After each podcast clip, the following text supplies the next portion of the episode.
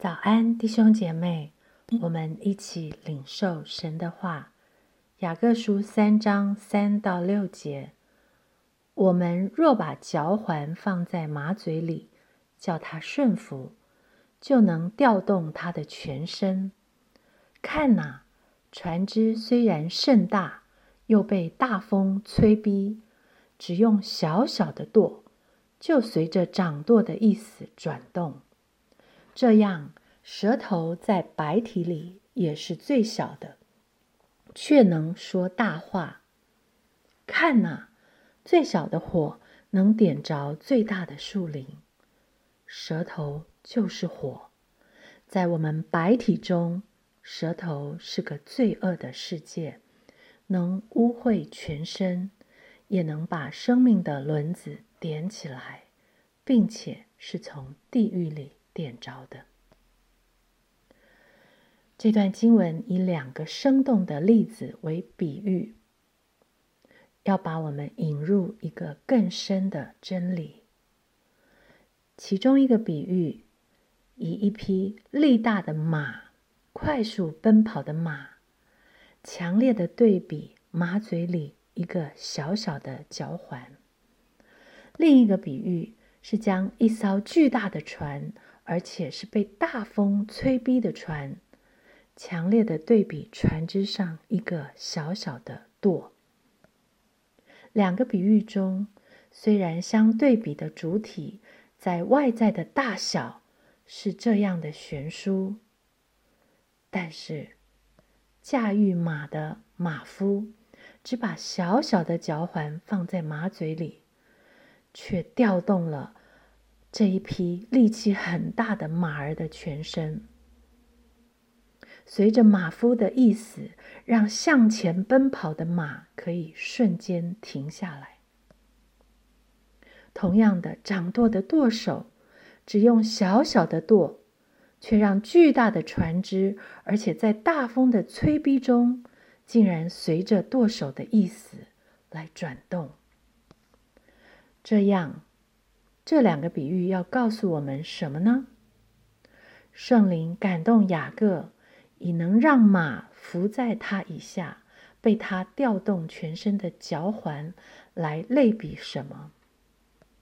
以让船只可以被他指挥、被他掌控、转动方向的舵来指向什么？舌头。舌头在身体各个器官里是比例相对很小的一个器官。在这段经文里，更以文学性的夸张的手法来表达，形容舌头是白体里最小的。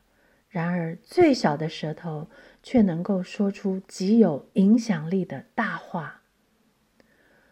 昨天的经文三章二节告诉我们：若有人在话语上没有过失，他就是完全人，也能勒住自己的全身。就好像脚环，它可以快速的勒住壮马的全身；舌头也是这样，能瞬间勒住我们的全身。就好像船舵可以掌握大船的转动，舌头也是这样。能点着我们的生命，让生命的轮子转动起来。你还会小看舌头吗？我们应当怎么来看我们的舌头呢？看那最小的火能点着最大的树林。但愿星星之火燎原之后造成的森林大火，这样的画面。在我们的脑海中常常盘旋出现，作为我们的警惕，因为舌头就是火，火产生的燃烧速度是瞬间爆发的，火带来的毁灭性破坏是失控彻底的，舌头就是火。联系到我们曾经读的上文雅各书一章二十一节，所以你们要脱去一切的污秽和淫余的邪恶，存温柔的心，领受那所栽种的道，就是能救你们灵魂的道。在这段经文里，神的话继续告诉我们，在我们白体中，舌头是个罪恶的世界，能污秽全身。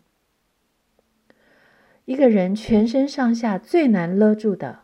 是舌头最容易犯的过失，是话语上的过失。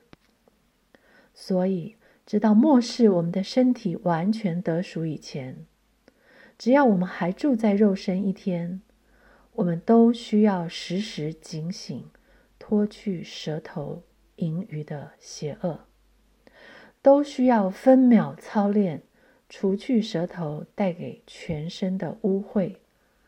就像马被嘴里的嚼环勒住一样，神的话也告诉我们，舌头也能把生命的轮子点起来，并且是从地狱里点着的。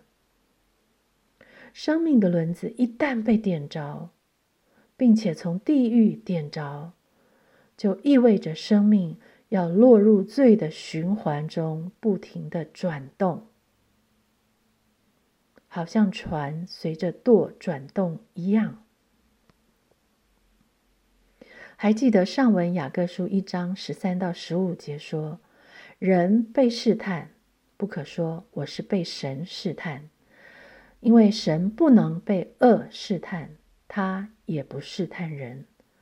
但个人被试探，乃是被自己的私欲牵引诱惑的。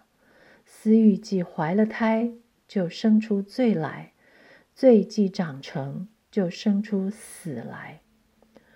原来是那恶者，是那不甘心的仇敌，利用舌头的难以控制来试探我们。他捉住舌头的巨大影响力来引诱我们犯罪。既然舌头能点燃最大的树林。既然言语上的过失能从地狱点着生命的轮子，我们该怎么制服我们的舌头？像放在马嘴里的嚼环，可以让马顺服调动它的全身；或是像船上的舵，可以让船稳住转动船的方向。且期待明天的经文继续告诉我们。